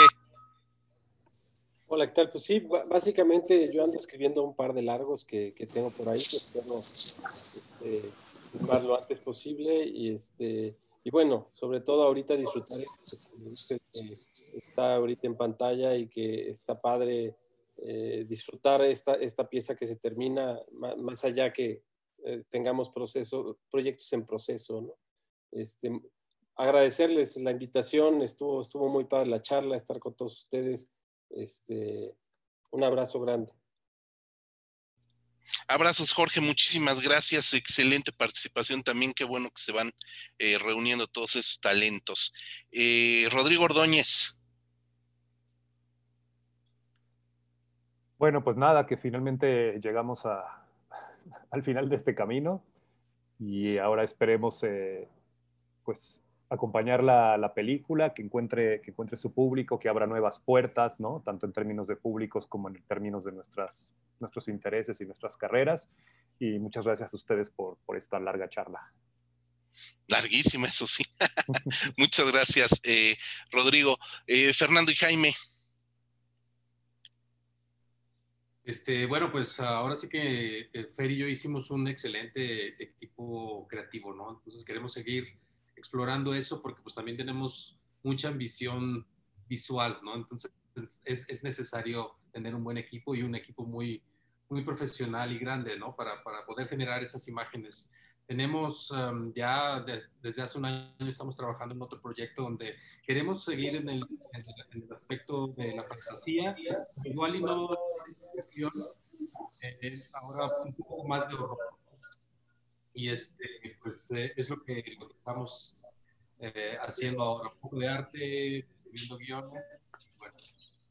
Sí, pues agradecerles a todos y pues nada, muy emocionados de que, de que esto se va a estrenar hoy. Estamos con los nervios todos, pero, pero sí, como dice Jaime, tenemos otros proyectos en puerta y pues esperemos que, que, sean del gusto de, de, de, todos los fans de este género, ¿no? Muchísimas gracias, muchísimas gracias a ambos. Este, pues la mejor de las suertes también y muy pronto estaremos viendo sus, sus trabajos. Eh, Polo Laborde. Buen provecho, Uli. Buen provecho, Uli. Este, no, pues muchísimas gracias. Bien emocionado, bien honrado de, de, estar en este proyecto. De verdad fue algo, es, es eh, Aztec para mí es, es un pedazo de mi corazón, es un pedazo de mi alma de verdad llegó en un momento muy importante, muy, eh, muy, muy, muy preciso eh, para, eh, personalmente. Me, me, faltan las palabras, yo que hablo hasta por los, las narices, la verdad no puedo ni describir lo que, lo que es Aztec para mí y, y poder ver que ya esto está llegando. Y pues ahorita tenemos este, la semana que entra precisamente vamos a, va a haber otra sorpresa este, eh, hermanos cinéfagos, ya les estaremos avisando. Este, regresamos al terror, ¿verdad? Regresamos al, al terror y estamos por empezar a, en, rodaje, estamos por empezar a filmar proyecto de terror. Estamos por, por, empezar otro proyecto de terror. Tenemos otro de terror también y andamos aterrizando otro de ciencia ficción. Andamos eh, regresando nuevamente al cine de género, eh, que después de una película muy muy íntima, muy este, personal, eh, incluso medio azotada, que era Memorias de lo que no fue, dije, no, ¿sabes qué? Este, vámonos, este, ya, ya, hagamos eso un ladito y vamos a regresar al género, ¿no? Entonces, regresamos con eso. Por cierto, quiero decirles aquí que yo ya le advertí a mi hermano Blood Brother, este, eh, a, Ulises, que, que, uno de los proyectos que traigo, eh, lo escribí y lo dirigí antes que, que, que su maravilloso trabajo de, de, Cárcel de Dioses. Este, hay muchos vasos comunicantes, eh, pero eso responde realmente a que pues Uli, yo, este, el, maestro Isaac, este, Jorge, Per, Jaime, todos estamos, Rodrigo, estamos en, en, órbita, somos de una generación muy, muy específica, este, crecimos en, un, en los mismos ambientes, nos compartimos los mismos gustos y bueno, andamos en esto ahorita. Qué gusto verlo, ¿eh? nada más, Leopoldo Laborde por partida triple, se ve que no tiene que hacer más que estar filmando, está bueno, está bueno. Bendito sea Dios Buñuel, bendito sea Dios Buñuel. bendito, loado. Eh, Rodrigo Vidal Tamayo, Marco González, este, impresiones finales. Eh, bueno, yo quiero hacer un par de comentarios este, que se me pasaron, y digo, aprovechando que están aquí los, los dos directores. Primero, me da mucho gusto saber que Jorge Malpica tiene estos proyectos de largometraje, qué bueno, porque algo que yo quería mencionar de Ulises es el trabajo eh, narrativo, la síntesis que tienes para, partir, para contar algo con prácticamente con puras imágenes, porque pues, no hay diálogos, eh, y son imágenes que te atrapan de inmediato, que te comunican. Ojalá, de verdad, que, que ojalá que esos proyectos de largometraje se concreten. Y de Rodrigo, bueno, me voy a salir del tema porque no es de ciencia ficción, pero si no han visto Esto no es Berlín, que pues, él participó en el guion de esta película dirigida por Harry Sama, yo la recomiendo mucho desde que salió en cine y la vi, la he estado recomendando a mis amigos. Eh, varios me han estado importunando que cuando salió de cines y que, que sí ya estaba en streaming o donde la podían ver, bueno, eh, tengo razones también personales para recomendarla porque a mí me toca, eh, yo conozco muy bien la zona de lo más verde, satélite, porque pues ahí básicamente donde he vivido desde adolescente. Y me tocó también esta cuestión de la nostalgia musical, ¿no? De ir a ver con tus amigos a, a Tultitlán, a a ver este, estas tocadas, este, que es como otro ambiente, entonces vaya, no es de ciencia ficción, repito, pero si pueden ver esto no es Berlín, la recomiendo mucho. Y ya para no alargarlo tanto, bueno, pues nada más felicitar a los que están todavía aquí para mucho éxito con la película. Gracias. Vidal, Tamay. Y pues yo me, uno a las felicitaciones y como, dije al inicio, ¿no? Este tipo de proyectos eh, no hacen más que sumar al cine mexicano y más para los que somos fanáticos del cine de género, pues ver una película como Aztec, la verdad es que esperemos que, abra muchas puertas, esperemos que, le guste a la gente, que permita que se, realizan, se realicen más proyectos de este estilo, porque eh, pues no solo de comedias románticas vivimos, ¿no? También nos gusta de repente entrarle al terror, a la ciencia ficción, a la fantasía, todo esto. Eh, un fuerte abrazo a todos, muchas felicidades, en serio, este, las cosas que dijimos aquí acerca de la película son, son en serio no, estamos este, dando coba de gratis, sino realmente le, queremos transmitirle esa pasión a la gente que nos ve, que, para que busquen la película de Aztec, ¿no? En, este circuito de festivales o la puedan ver ahora en por Click, que para cuando vean este, este video o este podcast lo escuchen, pues será su última función ahí en Cinepolis Click. Muchas felicidades a todos y, y a Gigi también. Así es, Isaac Basulto, muchísimas gracias. Eh, muchas gracias desde muchos planos. Gracias por tener la paciencia suficiente y el aguante y las ganas y el empuje de sacar adelante un proyecto como Aztec, un proyecto... Eh, mira, te lo voy a decir en serio, un proyecto que en el papel tenía todas las de perder. Ciencia ficción, México, compilación, muchos directores. Eh, pero que demostraste que se puede como coordinador general, como productor general de la película, demuestras que se puede, que se puede hacer bien, ¿no? Eh, desde el punto de vista de coordinar toda una producción de, este, de estas magnitudes. Eh, gracias por conjuntar este equipo de directores, todos los que están aquí, aquí presentes todavía, Rodrigo, Polo, Fernando, eh, Jaime, Jorge, los que ya ahorita se tuvieron que desconectar, talentos que de otra manera ¿cómo decirlo? Se encuentran desperdigados, trabajando evidentemente cada quien en sus cosas, pero que un proyecto como Aztec, una compilación de este tamaño, permite demostrarle no solamente a la gente de la industria, sino al público, que hay una escena de cine fantástico mexicano y que hay un público deseoso de cine fantástico mexicano. Respondes perfectamente a todas a estas dos eh, características, público-industria, desde lo personal, desde lo independiente. Eso realmente también es, es una labor muy encomiable de todos y cada uno de ustedes, levantar cada uno de sus proyectos. Eh, de Isaac, de Miguel Marín, lamentablemente ya no llegó con nosotros, de eh, promover el cine haciendo cine. Creo que eso es lo más importante. Isaac, y por supuesto agradecerte que ya que coordinaste todo el largometraje, pues coordinar esta entrevista ya fue pan comido. Muchas gracias, José Luis.